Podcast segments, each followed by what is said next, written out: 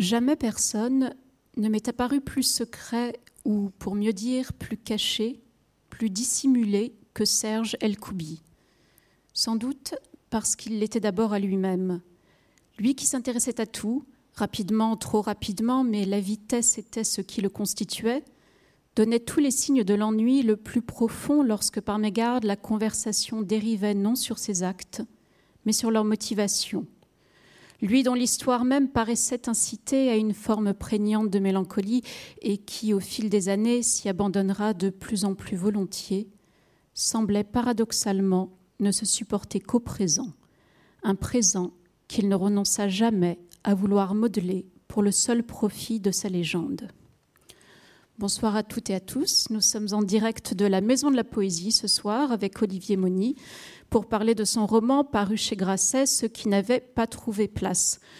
Olivier Moni, bonsoir. Vous êtes journaliste et écrivain, critique pour Livre Hebdo et pour Sud-Ouest. Et nous allons parler donc de, de ce livre étrange, énigmatique, un grand livre de l'absence, de la nuit, de la vitesse, du pur mouvement perpétuel euh, de la vie. Euh, c'est l'histoire captivante d'un homme qui va s'appeler entre autres Serge El Koubi, mais ce ne sera pas son unique prénom et qui va euh, graviter du Bordeaux des années 60 aux plages antillaises, de l'Australie en passant par Saint-Martin ou le Mexique. Et c'est vraiment aussi, je dirais, une anthologie de ces apparitions puis de ces disparitions successives. Euh, la première euh, question que je voudrais vous poser, euh, c'est ce qui frappe dans cet extrait que je viens de lire et tout au long du livre, c'est qu'au fond, Serge Elkoubi n'a pas d'intériorité. Hein, c'est le milieu dans lequel il baigne, au gré des pages du livre, qui va le définir à chaque fois. Vous êtes un grand lecteur de Maurice Blanchot et euh, dans Thomas l'Obscur, il y a cette phrase que dit Thomas Je pense donc je ne suis pas. Est-ce que c'est aussi quelque chose qui pourrait définir Serge Elkoubi Ouh, euh, vous commencez fort, chère Sarah. Euh, d'abord, si vous le permettez, deux petits mots euh, de remerciements, moi aussi, euh, euh, à la Maison de la Poésie, Arnaud Catherine, Olivier Chaudançon, d'avoir souhaité m'inviter ici. J'en suis sincèrement flatté. Un mot tout particulier pour vous, Sarah, parce que j'ai l'impression que c'est un peu le monde à l'envers. Vous savez, euh, à travers mes activités de critique littéraire, combien je considère que votre œuvre est importante aujourd'hui dans le champ littéraire contemporain. Et c'est pour moi particulièrement flatteur que vous ayez euh, accepté d'être mon interlocutrice ce soir. Et croyez que ce n'est pas un compliment euh, d'usage. C'est amusant que vous me parliez de Maurice Blanchot. C'est amusant, c'est pas totalement inattendu. Il nous est arrivé, on se connaît un peu de, parler de Blanchot ensemble, euh, parce que finalement, euh, euh, même s'il n'en reste peut-être pas grand-chose, hein, comparaison n'est pas raison, mais Blanchot, c'est l'auteur que j'ai le plus lu quand j'écrivais ce livre. je crois que c'est Lionel Duroy qui, dans son dernier livre, dit qu'à chaque livre, il a besoin de trouver un livre qui lui donne comment dire l'impulsion pour, pour, son propre nouveau livre. Euh, alors, moi, mon propre nouveau livre, c'est le premier, enfin le premier roman en tout cas. Euh, mais finalement, euh, c'est Blanchot, c'est effectivement les questions de l'indécision du réel, de la nuit de la mort, euh, de l'époque, euh, qui, encore une fois, à aucun moment je ne me compare, enfin ça serait absurde et euh, inconséquent, mais qui, m'ont accompagné pendant l'écriture du livre. Vous avez parfaitement raison, vous avez très bien lu, j'en doutais pas. Euh, Serge Elkoubi, qui est le héros de ce livre, euh, euh, Ceux qui n'avaient pas trouvé place, euh, n'a pas trouvé sa place donc, mais surtout sa, sa place en lui-même. C'est un personnage en creux, c'est un personnage profondément rêvé par ceux qui l'entourent ou l'ont entouré.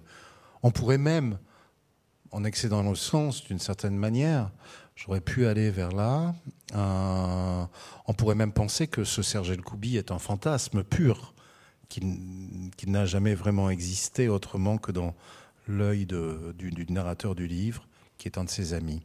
Euh, et il l'est d'autant plus que c'est quelqu'un donc issu d'une génération bien particulière, des, comme on dit aujourd'hui euh, par facilité, parce que tout n'est pas, enfin, toutes les trajectoires de vie de cette génération sont pas les mêmes, hein, évidemment. Euh, un baby boomers, euh, mais et qui vient d'un milieu social bien particulier. J'imagine que peut-être on en dira deux mots, mais il est d'autant plus que c'est quelqu'un qui se refuse à affronter frontalement les questions qui se posent à lui. Euh, c'est quelqu'un, cher Sarah, chez qui euh, peut-être le passage chez un psy lui aurait fait le plus grand bien. S'il y était passé, peut-être que moi, j'aurais pas pu écrire ce livre. Oui, c'est possible. Et cette absence d'intériorité qui le définit ne l'empêche pas d'être un être extrêmement charismatique. Hein, c'est-à-dire euh, solaire, mélancolique, oui, mais solaire aussi, c'est-à-dire qu'il fascine tous ceux qui l'approchent qui sont irrésistiblement attirés par lui, les hommes comme les femmes. Il les fascine par son bagou. Il les fascine aussi parce qu'il est tout ce que les autres ne s'autorisent pas à être. On le découvre au début dans le Bordeaux des années 60, euh, que, vous, que vous décrivez avec... Euh, euh, bon, vous savez que j'aime beaucoup cette ville, il y a, y a une drôlerie, une férocité quand vous, quand vous décrivez ce milieu extrêmement, extrêmement empesé. je pensais à ce passage, le quartier, nous sommes à Bordeaux dans les années 60, le quartier refuge pour professions libérales qui se transmettaient leurs charges, leurs biens et leurs préjugés de père en fils, n'inspirait pas la plus grande fantaisie. Tout était sombre alors dans les rues, les soutanes et les vélos solex des curés, les façades jusqu'aux culottes courtes des enfants des institutions religieuses les plus proches. Le parvis de la basilique Saint-Seurin après la messe et avant le gigot du dimanche tenait lieu d'agora. L'avenir n'était jamais au menu il régnait sur tout cela comme un air de bienséance mortifère. Pour moi, c'était l'ordre des choses. Pour Serge, cela relevait d'un plaisant exotisme et bien sûr excitait sa propension sans égale au désordre. Il me disait D'accord, ils sont morts, mais leurs filles sont belles, non? Alors, cela ne relève pas, d'abord parce que je n'en ai aucune, mais cela ne relève pas totalement de l'imagination de ma part. Mmh. Euh, je suis bordelais, je vis à Bordeaux, euh, je suis né à Bordeaux, j'y ai vécu la plupart de ma vie, euh, et effectivement, j'ai vécu dans des quartiers qui étaient très éloignés d'ailleurs du, du, Bordeaux vanté aujourd'hui, Bordeaux moderne et gentrifié, comme peuvent l'être la plupart des grandes villes. Hein. C'est pas le propos ici de lancer un débat là-dessus, mais euh, oui, j'ai bien connu ça, effectivement. Euh, et euh, mais je, Serge, qui ne vient pas de ce milieu, puisqu'il est le, peut-être on en dira deux mots, il est le fils d'un coiffeur euh, des quartiers populaires de Bordeaux, enfin plutôt des quartiers populaires, disons, euh, euh, n'est pas non plus dans une dynamique strictement de revanche sociale, c'est-à-dire que il est absolument pas. Je crois que c'est pas sa question. C'est pas sa question. Il est tout à fait ailleurs. C'est effectivement pas sa question. Là où vous avez fondamentalement raison, c'est et en tout cas, là, c'est ma question, et je ne suis pas sûr d'avoir trouvé la réponse. Et je suis assez content de ne pas avoir trouvé la réponse d'ailleurs, parce qu'il n'y aurait pas eu de livre d'une certaine manière. Euh, c'est euh, qu'est-ce que c'est que cette histoire de charisme? Là aussi, pardonnez-moi, je ne me compare pas, mais finalement, c'est la grande histoire de ce qui pour moi est peut-être le plus beau roman du XXe siècle, Gatsby le Magnifique de Fitzgerald, qui est une espèce d'ample réflexion autour du mystère du charisme.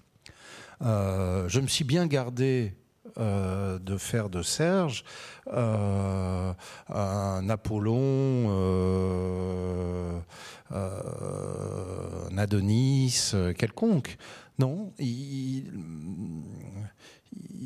je, pense qu'il y a autour de Serge, à cette époque-là, comme une aura de danger qui rassure tous les timides et tous ceux qui ne font que rêver du danger, comme je, enfin, pardon, je, je ne fais que répéter plus mal encore, je crois, ce que j'ai écrit, mais danger que même n'osent pas affronter parce que ils ont des intérêts particuliers, des charges, le narrateur du livre est un avocat, il prend la charge de son père, euh, etc. Des charges et une histoire familiale et sociale à préserver. Euh, Serge est entouré, et c'est pour ça qu'il séduit différemment, certes, hommes et femmes, euh, est entouré d'une aura de profond danger, risque. Oui, absolument. Ce sont, vous l'avez dit, des charges qui se transmettent de, père en fils. Et donc, un des fils captivés euh, par ce Serge, c'est le narrateur. Alors il y a ce, personnage de narrateur qui est avocat, qui va devenir un proche, mais peut-on vraiment être proche de Serge En tout cas, quelqu'un comme un ami, quelqu'un en qui il semble suffisamment avoir confiance pour à un moment donné lui demander de, le défendre. Hein. Quand une sale affaire euh, lui tombe dessus, euh, je trouve ce dispositif du narrateur avocat extrêmement intéressant euh, c'est pas sans m'évoquer euh, le début du livre de l'intranquillité, vous voyez, où il y a un personnage qui rencontre un autre homme euh, dont il va nous raconter la vie, etc. etc. Est-ce que dès le début, quand vous avez pris la décision d'écrire ce livre, vous aviez l'idée de ce narrateur avocat? Pas du tout, c'est au contraire ce qui m'a permis d'écrire le livre. C'est quand je l'ai trouvé, lui, que le livre s'est mis en place. Ça faisait très longtemps que j'y pensais. Euh, mais la question, comme on dit, euh, pas rentrer dans euh, des détails en jargon littéraire, mais de, l'instance narrative, se, posait de manière assez forte pour moi. et puis, encore une fois, vous allez trouver que j'ai une bibliothèque qui est bien peu fournie, ce qui est peut-être le cas d'ailleurs, mais j'ai pensé à Gatsby. Euh, dont, le, dont le narrateur est un personnage secondaire. L'idée que le narrateur soit un personnage secondaire, ça c'était, enfin, soit pas un des héros du livre, ça c'était extrêmement important. Et, là, le livre est venu euh, relativement rapidement euh, grâce au, au, bon soin, il faut le dire, de mon éditrice chez Grasset, Juliette Jost. Mais et le titre? Vous l'avez trouvé d'emblée parce qu'il y a cette. Euh, ah non, non, pas du tout. Je l'ai trouvé, par hasard. je trouvé par hasard. Je vais vous raconter ma vie. J'étais en. J'étais euh, un été euh, chez un écrivain de mes amis qui s'appelle Serge Mestre, qui est écrivain et traducteur, que j'aime infiniment. Et en attendant, qui fait divinement les cuisines, et en attendant qu'il ait fini de me faire les cuisines, je furetais dans ses bibliothèques. Je suis tombé sur un, un, recueil de poèmes d'Henri Michaud, euh, qui est un auteur qui euh, paraît importantissime. Euh, et ça m'a donné la citation qui, ouvre le livre et ça m'a donné le titre. Oui, citation qu'on peut lire peut-être. Bien sûr.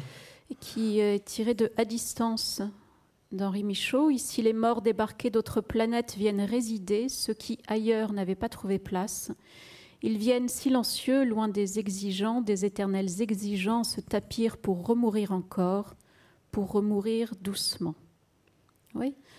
Donc cette histoire de, littérature comme, comme un tombeau, peut-être, mais un, quelque chose qui n'est pas figé. Hein. À distance, c'est la question aussi peut-être de trouver la bonne distance pour raconter, pour raconter cette histoire les fragments de ces, les, fragments et les brisures de, de, la vie, des vies de cet homme. Surtout pas figé. Surtout pas figé. Euh, la, seule, la seule fidélité euh, fondamentale de, du personnage, Serge Koubi, euh, c'est pas pour rien que le livre est dédié à la vitesse, c'est de ne pas être figé, de ne jamais être attrapé en quelque sorte. Catch me if you can, quoi. Euh, euh, donc, euh, surtout, surtout pas figé. Par ailleurs, vous disiez tout à l'heure que le, narrateur était proche de Serge, si tant qu'on puisse être proche de Serge. dans mon livre, la personne la plus éloignée de Serge, c'est Serge.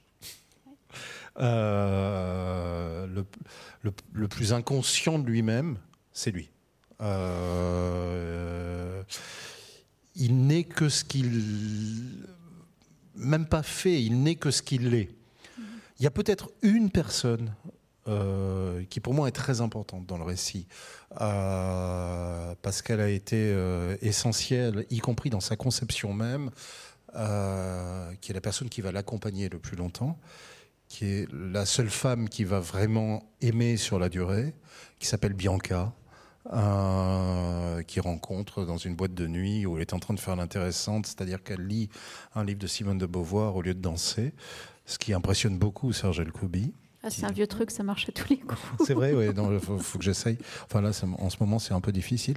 Euh, mais euh, voilà, elle, elle on sent qu'il y a une espèce de proximité. Il y a un petit côté euh, de gémellité, j'allais dire oui, aussi. La scène de leur rencontre est assez magnifique. Elle est effectivement dans cette, dans cette boîte, euh, tout à fait. On sent qu'elle est tout à fait solitaire et donc en train de, de, lire ce livre ou de faire mine de, de lire ce livre. Toujours est-il que euh, probablement voit-il en elle quelque chose comme, comme un double, oui, ou un partenaire, un partenaire de, dans la fuite. Elle va l'aider dans bien des situations. Ils vont même finir par se marier en prison quand ils non, ils, vont, ils vont plutôt commencer par se marier. Ils vont commencer par se marier, c'est vrai. Ils ont commencé comme ça, oui. Euh, pardon, enfin c'est pas exactement ça, mais c'est plus ça. Hein, euh. mais elle est celle qui va le suivre plus ou moins euh, des années durant. Je dis bien plus ou moins, hein, parce que pas l'histoire euh, d'un couple, hein, loin de là. Euh, mais elle est celle qui va quand même être le plus à même d'accompagner euh, ces apparitions et disparitions de Serge, qui très vite ne pourra plus se contenter euh, de son territoire, euh, pas natal d'ailleurs, mais euh, de son territoire initial qui est la ville de Bordeaux. Et parce qu'on est en plein dans les années 70, la période hippie et tout ça, et que, et que je crois qu'il a besoin de cet ailleurs, et que l'ailleurs principal pour lui, c'est la mer, c'est l'eau, c'est en espérant euh, qu'elle soit à la plus grande distance possible. Euh, Bianca, d'une certaine façon, va l'y accompagner sans jamais perdre euh, sa lucidité sur, ce personnage et en restant d'ailleurs marié avec lui euh, alors que le personnage se remariera, il sera bigame, trigame, mais euh, même, euh, mais parce qu'il, mais c'est un autre moment du livre puisqu'il comptera à un moment donné jusqu'à 17 alias différents. C'est ça. Mais avant de revenir sur cet ailleurs, sur son grand départ, ses grands départs successifs, il euh, faudrait tout de même euh, expliquer ce qui le conduit à un moment donné en prison et qui fait qu'il y a procès. Et là, on découvre une figure absolument terrible, c'est celle du père de Serge, hein, qui est, euh, le moins qu'on puisse dire, c'est qu'il est tout à fait aux antipodes de son fils. Hein. Est-ce que vous voulez dire quelque chose de ce, de ce personnage, la façon dont vous l'avez composé? Euh, oui, que j'ai pas hésité un instant à, écrire autour de ce personnage, même si ça, il y a une rupture de ton franche euh, dans le livre par rapport à ça, mais que ça me paraissait totalement essentiel, sans aucune psychologie de bas étage. Mmh. Euh, que pour ne rien vous cacher, ça fait appel à des choses que j'ai pu plus ou moins connaître, même si euh, c'est pas aussi simple que ça, hein, c'est réellement un roman, mais euh, le, père de Serge est un homme qui, euh, juif séfarade, qui vient en France un peu, un petit, pour accomplir son service militaire. Enfin, je dis en France, originaire d'Algérie, il vient en métropole pour faire son service militaire et puis tombe pas au meilleur moment puisque la guerre se déclare, il fait la guerre et ensuite euh, euh, avec les résultats que l'on sait et en 1944 il est euh, il est arrêté parce qu'il est juif et, envoyé au camp d'Auschwitz. Il sera d'ailleurs l'un des derniers, enfin l'un des uniques survivants de ce qu'on appelait tristement célèbre Marche de la mort, vous savez, où on allait d'un camp à l'autre en mourant du typhus et de toutes sortes de joyeusetés comme ça. Donc cet homme revient profondément perturbé. Euh, on ne peut pas dire que c'est développer sa fibre paternelle. Euh, et Serge est dans une, opposition très frontale, et vice-versa d'ailleurs, à son père. Moi, je pense qu'aujourd'hui, par rapport à la Shoah, euh, qui est quelque chose qui me tient beaucoup à cœur. Et c'est idiot ce que je dis, euh, ça tient à cœur à tout le monde. Mais euh, je, pense qu'il est temps aujourd'hui d'évoquer vraiment la deuxième génération. ceux qui n'y sont pas allés, mais qui ont eu à devoir vivre avec ceux qui en sont revenus. Ce qui sera le cas du père de Serge. Euh, il y a eu quelques livres. Il y a eu un livre de Colomb Schneck là-dessus qui était très juste, un livre de Virginie Linhart également qui était très juste, et certainement d'autres euh, qui m'échappent au moment où je vous parle. Mais, euh, mais pour moi, c'était. Là, je suis extrêmement précis. Je donne des, je donne des dates, je donne des numéros de matricule, je donne des lieux, je... mais c'est volontaire. Ça s'inscrit sur un, une petite recherche historique, pour ne rien vous cacher. Euh, mais si euh, différent que ça puisse paraître, comme une espèce de monolithe différent de ce ton euh, plus évocateur et vague que je pouvais avoir jusque-là et que je reprendrai après, pour moi, c'était très important d'avoir ça. Oui, effectivement, ça marque une, une, césure dans le livre, et vous l'avez dit, le moment où vous évoquez la, déportation de Georges, dit Joël Koubi, euh, son numéro de matricule, les conditions dans lesquelles il va revenir, tout cela, euh, on est euh, sous le régime de l'écriture, enfin du neutre. J'ai pensé évidemment à, des livres comme celui de Pérec, W ou le souvenir d'enfance. je pense que vous serez d'accord avec moi sur le fait que s'agissant de ces histoires de déportation ou de choix, on ne peut pas choisir un autre mode d'écriture que celui-là, que la pure description plate et neutre. Toute autre forme d'écriture serait peut-être obscène. Réponse oui. Et euh, j'étais à Paris euh, aujourd'hui, puisque je vis à Bordeaux, et euh, il y avait dans le métro des affiches pour un truc que j'ai oublié, mais euh, qui se passait, euh, enfin, dont je suis, c'était le titre, mais ça semblait être un espèce de roman sentimental publié en poche. Et je me disais, voilà, on en est là, quoi. Euh, je, sais parfaitement qui édite, mais j'ai oublié sincèrement le titre et on s'en fiche. mais oui, évidemment. là, je peux pas me permettre. Bon, quand on lit mon livre, on ne peut pas ignorer euh, l'admiration profonde que j'ai pour Patrick Modiano, par exemple. C'est un roman. Euh, euh, bon, quand Patrick Modiano parle de Dora Bruder, par ailleurs, je ne considère pas que c'est son livre le plus important. Mais bon, c'est un autre problème.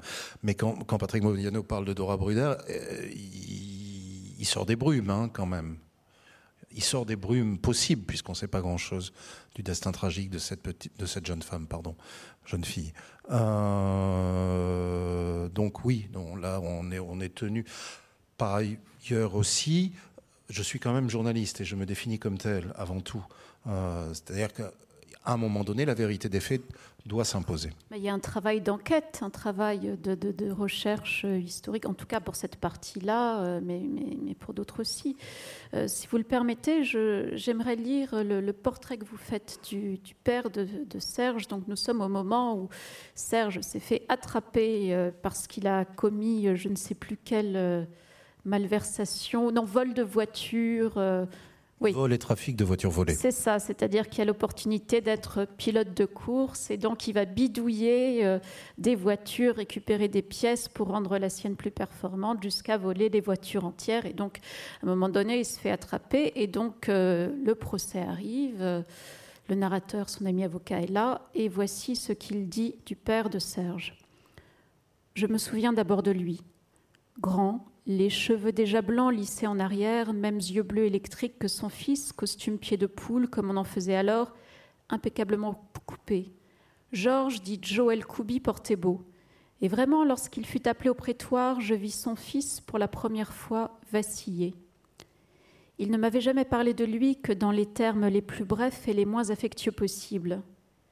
Il s'affirma très vite que ce désamour était réciproque.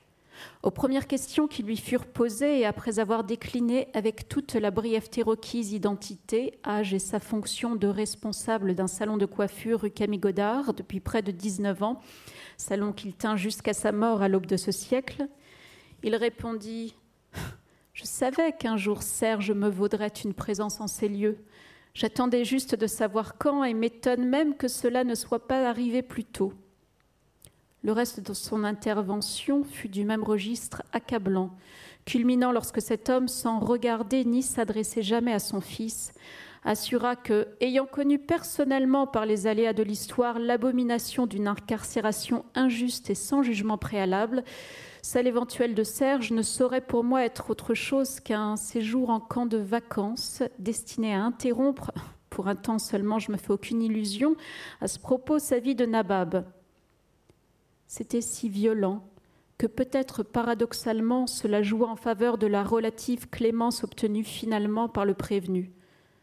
Tout de même, le coup était rude pour Serge, moins judiciairement donc que moralement, et la haine entre ces deux hommes parut alors indéfectible. Revenu du pire, Jo, en agissant ainsi, excluait à son tour son fils de la communauté humaine, même si toute comparaison en la matière peut paraître hasardeuse. C'était une exécution. Ben, S'il existe, c'est aussi à travers la haine de son père, la haine réciproque de son père. Ça, ça le tient. Sans faire de psychologie de bazar. Et ça le tiendra toute sa vie.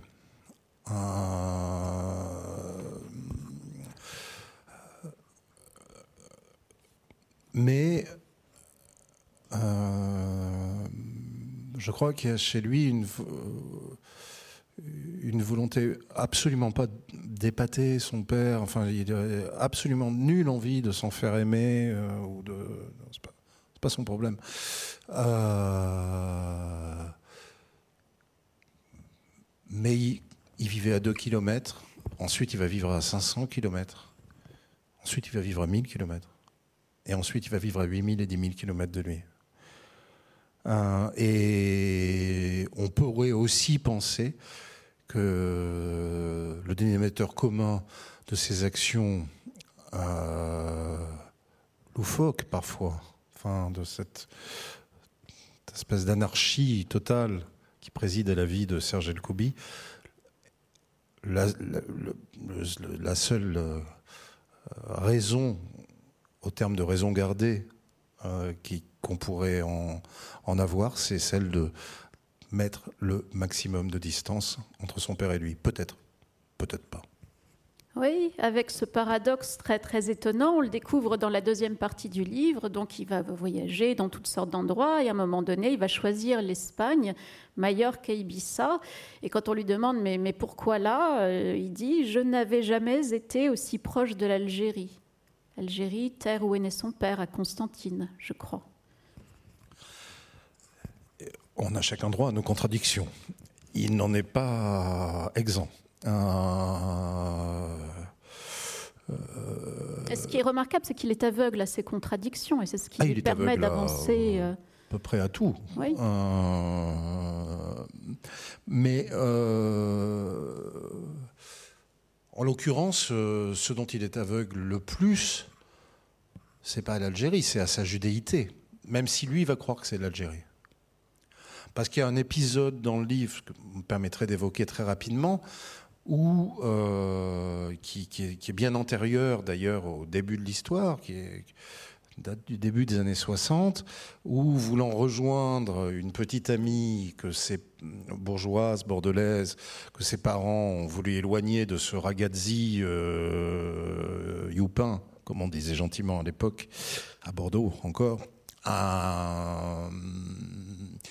qui, qui, exile cette jeune fille à Madrid, en Espagne. Il va la rejoindre. Il va se faire arrêter par la Guardia Civile, qui va pas savoir très bien quoi en faire et qui se dit bah tiens, il y a le général Salan qui à l'époque et ça, c'est tout à fait historique. C'est absolument dingue. Hein, c'est absolument historique, qui à l'époque protégeait, c'était avant le putsch des généraux, euh, protégé, euh, était protégé par le régime de Franco et qui vivait dans un grand hôtel madrilène, je le cite nommément, euh, sans avoir changé les noms. La plupart des noms, je les ai changés, mais là, j'ai pas changé le nom. Euh, et donc, la Guardia civile, qui sait pas quoi faire, euh, va demander à ce petit juif qui vient d'arrêter là de, de bien vouloir servir d'homme à tout faire, d'ordonnance au général Salan pendant quelque temps du moins, en attendant de le renvoyer en France. voilà.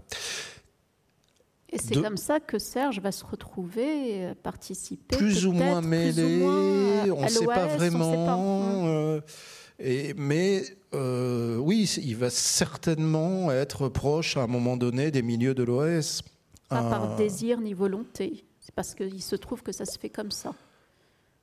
À mon avis, il le fait pour une raison précise, c'est que ça lui permet de rouler dans la nuit. Ah, oui. il passe des valises. Hum essentiellement, euh, ça se passe à Pau. C'est-à-dire qu'il part de Pau, il va en Espagne, il remonte en Suisse, il revient en France. Euh, mais je crois quand même qu'il n'est jamais plus lui-même qu'au volant d'une puissante voiture dans la nuit. Et, et, que ça, ça lui offre ça. Je suis absolument convaincu qu'il n'y a aucune idéologie, euh, en l'occurrence fascistoïde, euh, ni, aucune idéologie tout court d'ailleurs, euh, chez ce personnage. Mais on lui offre, plus qu'une aventure, on lui offre un trajet. C'est ça. On parlait de rouler dans la nuit, on parlait d'esthétique de la vitesse ou de nécessité de la vitesse. Ce qui frappe à la lecture de votre livre composé de deux parties, c'est justement cette brusque accélération dans la deuxième partie où il y a une énonciation tout à fait, euh, tout à fait différente.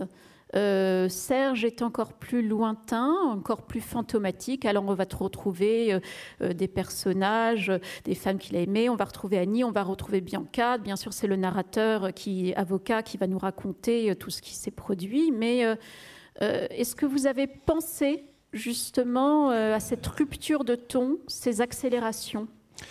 Oui, c'est une vraie difficulté d'ailleurs, euh, mais qui correspond à, la, pardon, mais à une certaine logique narrative. Tant qu'il était, le narrateur est donc son ami et se trouve être son avocat par ailleurs. et tant qu'il est à Bordeaux, ils sont côte à côte. Euh, la rencontre avec Bianca, les, premiers, les premières voyouseries, si vous me passez l'expression, euh, il les observe. Il va même devenir donc son avocat, le défendre, et Serge va être incarcéré assez vite pour une histoire de vol et de trafic de voitures volées. Bon. Puisque son rêve, comme je l'avais dit, c'est d'être pilote de course et qu'il en profite pour récupérer des pièces, etc. À un moment donné, Serge s'en va. Et Serge n'existe plus à Bordeaux que dans la rumeur qui, qui en persiste. Que devient Serge Elkoubi Que devient et que devient Serge Elkoubi Est-il vivant ou mort? Certains le disent, penchent pour l'une ou l'autre hypothèse. Euh, donc de temps en temps, l'avocat, il est plus là. De temps en temps, l'avocat entend dire que tiens, il est parti en Espagne, tiens, il est à Majorque, il revoit Bianca qui vient voir ses parents à Bordeaux, qui lui dit Ah, mais il, était, il est à Ibiza maintenant.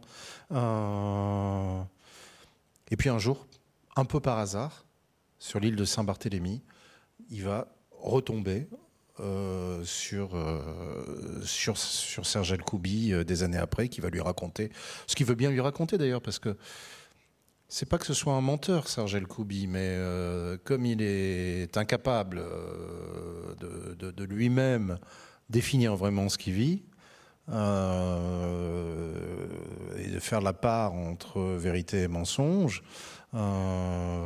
tout ce qu'il dit est sujet à caution. on ne peut qu'imaginer qu'il a fait ci, il a fait ça, il a fait des affaires. Il a fait des conneries. Euh, il a essayé de vivre à la hauteur de la propre légende dont il est la première victime. C'est ça, c'est même pas le barde de sa propre légende, c'est-à-dire qu'il est parlé par les autres en permanence, il est raconté par les autres. Et donc il y a ce, moment euh, euh, tout à fait euh, rocambolesque, parce qu'il ne lui arrive pas que des choses tragiques, hein. c'est ce moment gigolo, on va dire, c'est un moment un peu étrange, j'aimerais que vous le lisiez.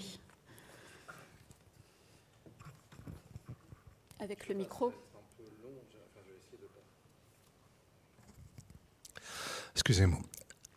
Nous avions dans notre bande du Grand Café un type nommé Jean-Pierre Piètre, un baïonné, étudiant à Subdeco, dont nous ne nous lassions pas de nous émerveiller de l'énergie qu'il mettait à ce que son nom n'apparaisse jamais comme contradictoire avec sa personnalité.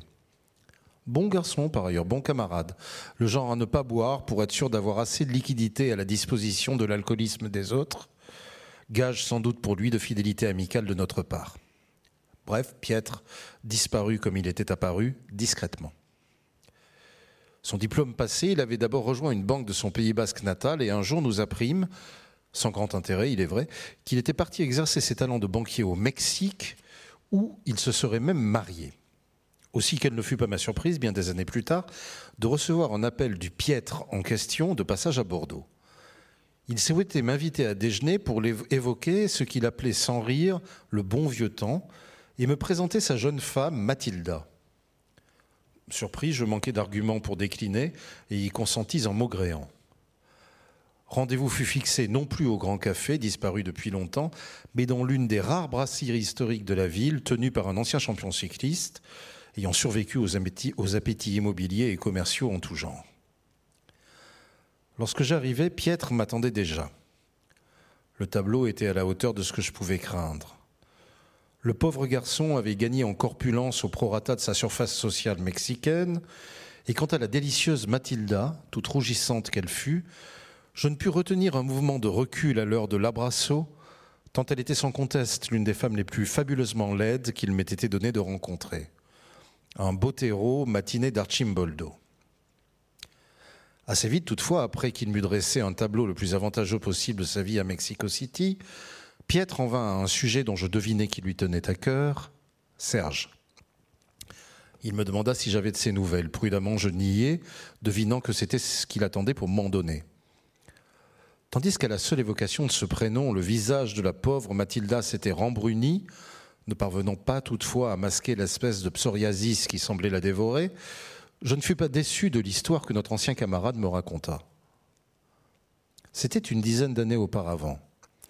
Serge, visiblement dans un état au moins second, avait fait irruption à l'improviste dans le bureau du respectable banquier franco-mexicain pour l'informer d'abord de ce qu'il vivait désormais au Mexique, après avoir dû quitter précipitamment les plages du Yucatan, ses affaires, disait-il, y ayant périclité, et en appelé à ce qu'il nommait leur amitié ancienne pour l'aider à s'installer en ville.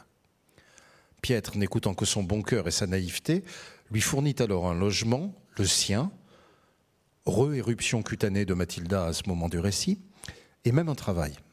Il s'agissait d'aider un ami, français également, qui venait de monter une petite entreprise de fabrication de cartes postales. Cet ami ne tarda pas à être convaincu par son compatriote et nouveau collaborateur de ce qu'il convenait de vendre les plus belles images possibles et non les horreurs esthétiques ayant cours sur le marché. Le succès fut foudroyant autant que bref. L'un et l'autre ignoraient que la majorité du marché de la carte postale dans le pays était entre les mains d'une femme se trouvant en tête de notoriété publique, la maîtresse d'un ministre en exercice. Une balle dans la tête de l'entrepreneur ambitieux vint mettre fin à l'expérience, ainsi qu'au séjour de Serge dans la capitale. Tout effrayé qu'il fût, Jean-Pierre Piètre ne laissa pas tomber son ami. Sa banque venait de se porter propriétaire d'une vaste suite dans un des palaces du plus grand luxe et du plus parfait mauvais goût qui longeait la plage d'Acapulco. Une cérémonie d'ouverture pour tous les nouveaux propriétaires de ces suites, destinées au time sharing, était organisée durant deux ou trois jours. Il convenait que Serge se fasse oublier et prenne de la distance. Piètre, gentiment, prétendit alors avoir trop de travail pour s'y rendre et lui proposa de le représenter, lui et sa banque. Pour ce faire, il a même jusqu'à lui proposer de lui prêter sa puissante voiture américaine pour s'y rendre. Funeste idée. Double funeste idée. D'abord parce que la voiture en question disparut dans un ravin, son conducteur en sortant miraculeusement indemne quelque part sur la route entre Mexico et Taxtasco, village connu pour être le centre des mines de diamants au Mexique, que Serge, au risque d'arriver en retard au rendez-vous fixé, avait absolument tenu à visiter, racontant comme d'habitude avoir eu quelqu'un à y voir. Ensuite parce qu'une fois à Acapulco, tout ne se passa pas exactement comme pouvait le souhaiter son ami banquier. À peine arrivé, Serge prit possession des lieux et fut invité à une grande soirée de bienvenue avec alcool et vivre à volonté. Pour le reste, ces substances dont il ne pouvait plus se passer, il avait pris soin d'amener sa réserve personnelle. L'hôtel était rempli de riches Américains en séminaire professionnel, c'est-à-dire en goguette, c'est-à-dire en voyage de tourisme sexuel. Il n'y avait qu'une rue à traverser pour trouver en la matière tout ce qui pouvait les intéresser, des très jeunes filles pour l'essentiel, ayant largement l'âge d'être les leurs, voire leurs petites filles, et surtout d'américaines tout aussi riches, venues y fêter leur plus ou moins récent veuvage. Ce qui devait arriver arriva, malgré les fréquents séjours seuls qu'effectua Serge dans les toilettes de l'hôtel. Le reste du temps, nombre d'entre elles jetèrent leur dévolu sur ce français élégant. Il semblerait que ce fût alors une période Panama, pantalon de lingrège et mocassin andin, solitaire et pleinement disposée à les entendre évoquer leur chagrin.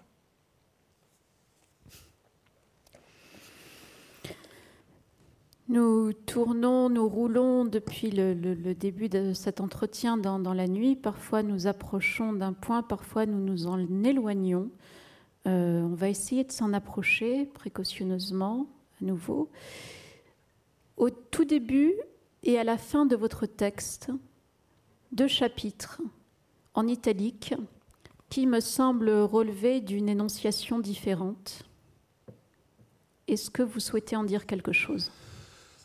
Euh, oui, effectivement, c'est hum, ces deux parenthèses comme ça qui ouvrent et qui closent le texte et qui, hum, ouais, euh, et qui offrent une, mais je, veux pas, enfin c'est pas un, c'est pas un wood unit policier, hein, mais euh, non, on va mais, pas tout dévoiler du livre, mais mais qui, qui, qui, qui, offre quand même un éclairage un petit peu différent sur ce Serge. Euh, et euh, sur un, un, des fils qu'il a pu avoir. Parce que il a une qualité, ce Serge, c'est qu'il fait des enfants où il accepte qu'on lui reconnaisse des enfants sans difficulté aucune. Oui, puis à chaque fois, il dit Je suis très heureux quand il découvre qu'il y a un enfant. Oui, il s'en euh, ah, occupe pas du tout, ça l'intéresse absolument pas, mais il, il, vit ça de manière tout à fait tranquille. Et là, effectivement, le début et la fin du texte euh, sont plus centrés sur l'un de ces euh, supposés nombreux enfants qu'il a essaimés euh, tout au long de ses, de ses aventures. Pas avec Bianca, toutefois. Je pense qu'il... Bianca, il voulait la garder pour lui. Oui, mais voilà, je pensais que ça amenait un espèce de contre oui, j'allais dire de contre-ton, mais plutôt de contre-temps finalement, euh, qui pouvait être plaisant. Enfin, qui, pour moi, l'a été à écrire en tout cas. Oui, c'est une autre voix, la voix de, cet enfant-là, puis l'enfant, l'enfant devenu grand. On a parlé de Patrick Modiano tout à l'heure. Euh, c'est vrai qu'on ne peut pas ne pas penser à, Modiano euh, en, lisant votre roman Ce qui n'avait pas trouvé place. Vous savez sûrement que Modiano raconte euh, qu'il avait pour habitude de rencontrer son père dans des lieux toujours très fréquentés. Hein, et qu'à chaque fois il le rencontrait dans des hôtels, des lieux très bruyants. Ben, ce père-là était toujours préoccupé par euh, d'autres affaires. Et euh, de sorte que Modiano décidera à un moment donné, je crois que c'est vers ses 17 ans, de ne plus jamais revoir cet homme-là. Et c'est probablement ce geste-là, qui a peut-être fondé son acte d'écriture. Ce que vous croyez qu'on écrit pour faire euh, avec cette façon qu'ont les êtres, les parents peut-être, euh, de se dissoudre dans le monde? Vaste question, parce que d'abord, je pense que Modiano est un romancier et qu'on n'est pas obligé de prendre absolument pour argent comptant euh, tout ce qu'il dit, en l'occurrence sur, sur ses relations avec son père ont peut-être été dans la réalité plus durables qu'on ne l'imagine, peut-être. Euh,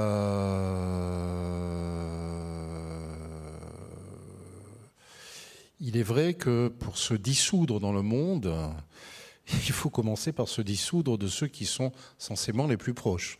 Euh, pardon pour le truisme. Euh, donc, ça peut être. Il y a beaucoup de livres dont certains sont très beaux d'ailleurs, en cette rentrée de janvier, qui parlent de père, de mère. Je pense au livre de Constance Joly, je pense au livre de Nathalie Kuperman, etc. oui, mais c'est pour, pour, les plus beaux d'entre eux. Ils sont hein. très beaux, je suis d'accord, j'ai lu les deux que j'ai vraiment beaucoup aimés, mais c'est toujours très frontal. Mon père, ma mère. Oui. Voilà. C'est très euh, immédiat.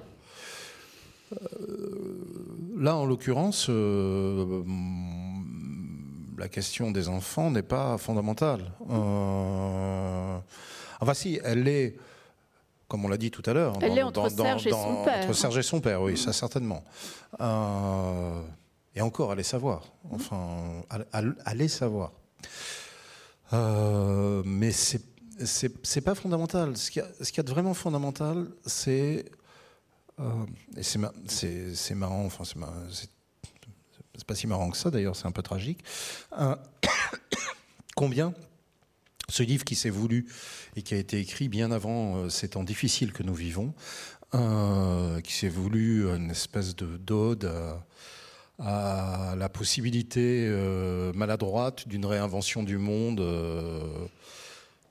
d'un monde par une personne euh, résonne euh, étrangement quand même aujourd'hui, euh, où on est là enfermé chez nous la plupart du temps.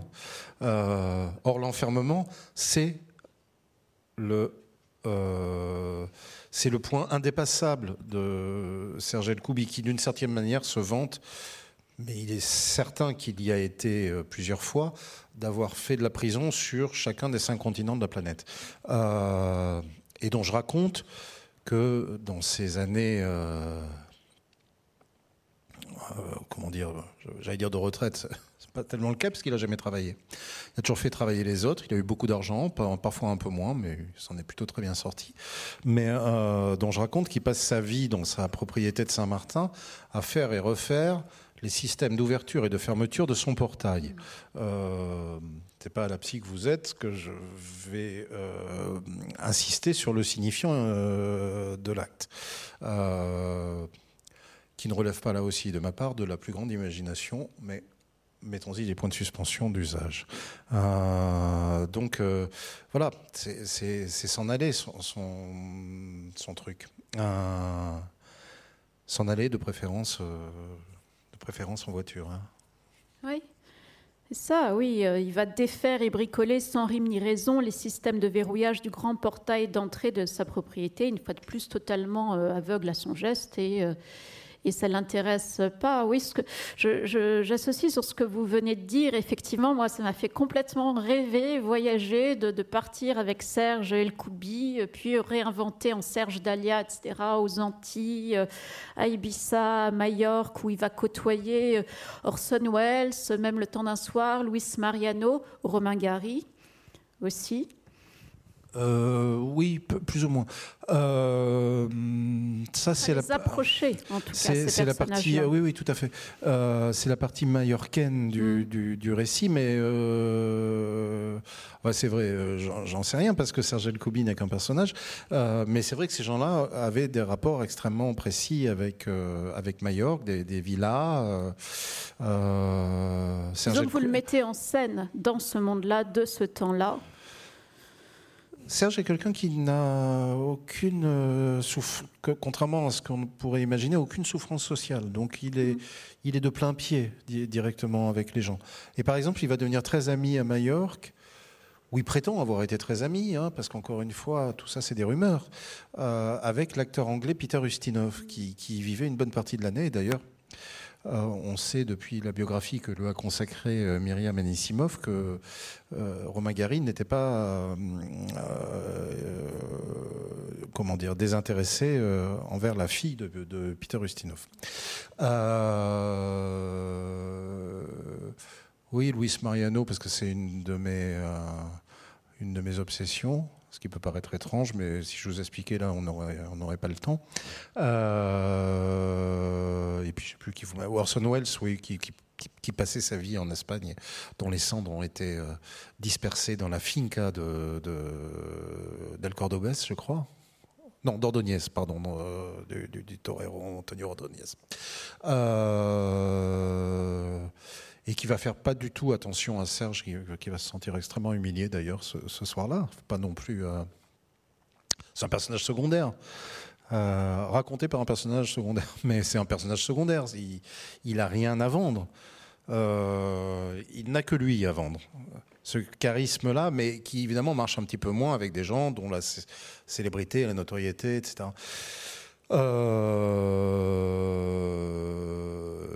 donc, ça, donc, donc, il va aller encore plus loin au fur et à mesure, d'ailleurs, de l'évolution de, la vogue hippie, je dirais. Euh, il va aller jusqu'à Bali, euh, où il va s'établir euh, une bonne partie de l'année avant de partager son temps entre Bali et Saint-Martin, puis plus que l'île de Saint-Martin, parce que Bali est devenu un lieu où sa sécurité personnelle n'est plus assurée. Euh, ni celle de ses entreprises. Euh, mais euh, voilà, il, il, a rien à vendre. Même Bianca finit à un moment donné par le quitter. Et là, c'est dans leur, première partie de leur vie en Espagne. donc, ils sont à, à. Et Bianca va le laisser quitter Cadaqués et rester avec un romancier français qui était assez connu à l'époque et qui est aujourd'hui totalement oublié, qu'il faudrait redécouvrir d'ailleurs. Euh, euh, évidemment, le nom m'échappe au moment où je vous en parle. Mais, euh, et, qui racontait cette, espèce de bizarre colonie de riches et décadents européens venus de tous les horizons de l'Europe et qui ont fait l'Espagne euh, de la fin du franquisme, quoi, grosso modo, des années 60. Euh, quoi. Euh, on sent qu'il y a une vraie joie d'écriture pour vous, à décrire ce milieu-là, leur, ces, ces, exils successifs de, de Serge. C'est un, un, milieu et un climat qui nous semblent aujourd'hui tout à fait exotiques. Hein critiquable euh, Oui, enfin critiquable, je suis pas dans le jugement, mais euh, moi j'avais été très très... Il y, a un, écrivain pour lequel j'ai une admiration sans borne, euh, qui n'est pas Scott Fitzgerald cette fois-ci, euh, qui est l'écrivain canadien, euh, judéo-canadien d'ailleurs, Mordecai Richler, qui a, vécu un temps. Dans, qui a vécu beaucoup à Paris, à Londres, et aussi un temps dans le Ibiza d'avant Ibiza, si vous voulez, des années 56, euh, 60. Euh, et dans un de ses livres qui s'appelle Jonas, euh, je sais qu'il y a le prénom Jonas dans le titre, je me souviens plus exactement du titre, qui était paru à l'époque chez Bûcher-Chastel. il, raconte, alors absolument merveilleusement, cette espèce d'enclave bizarre qui qui était Ibiza à cette époque. Euh, mais que raconte aussi 15 ans plus tard Barbette Schroeder dans Mort, par exemple euh, ce qu'on a un peu oublié. Euh, donc, oui, moi j'ai absolument pas connu ça, évidemment, et générationnellement et biographiquement. Enfin, je, je voyageais pas beaucoup à l'époque, dans mon enfance, en tout cas pas là-bas. Euh, mais euh, mais ça fait un peu, oui, ça fait un peu rêver. C'est amusant d'essayer d'écrire là-dessus euh, sans en rien savoir, d'une certaine manière. moi, je connais pas Ibiza. Sans en rien savoir, oui. Je connais pas Ibiza, j'ai jamais été. Je, Ben, on s'y croirait, c'est ça qui est admirable. Une dernière question, parce que l'heure file à, à toute vitesse, n'est-ce pas? On avait commencé par Blanchot, on termine peut-être par Blanchot. Euh, vous connaissez cette phrase, l'écrivain, sa biographie, il mourut, vécut puis mourut. On a l'impression avec Serge Elkoubi que mourir, il ne sait pas très bien ce que c'est. Il ne sait pas très bien faire, oui. Il ne sait pas faire, oui. Ou alors il n'a jamais fait que ça. Allez savoir. Mais Voilà. Laissons cette question à la nuit. Et aux amis. Et aux amis. Merci à toutes et à tous. Olivier merci, Moni. Merci, à vous, Sarah. Et merci infiniment à la Maison de la Poésie. Bonsoir.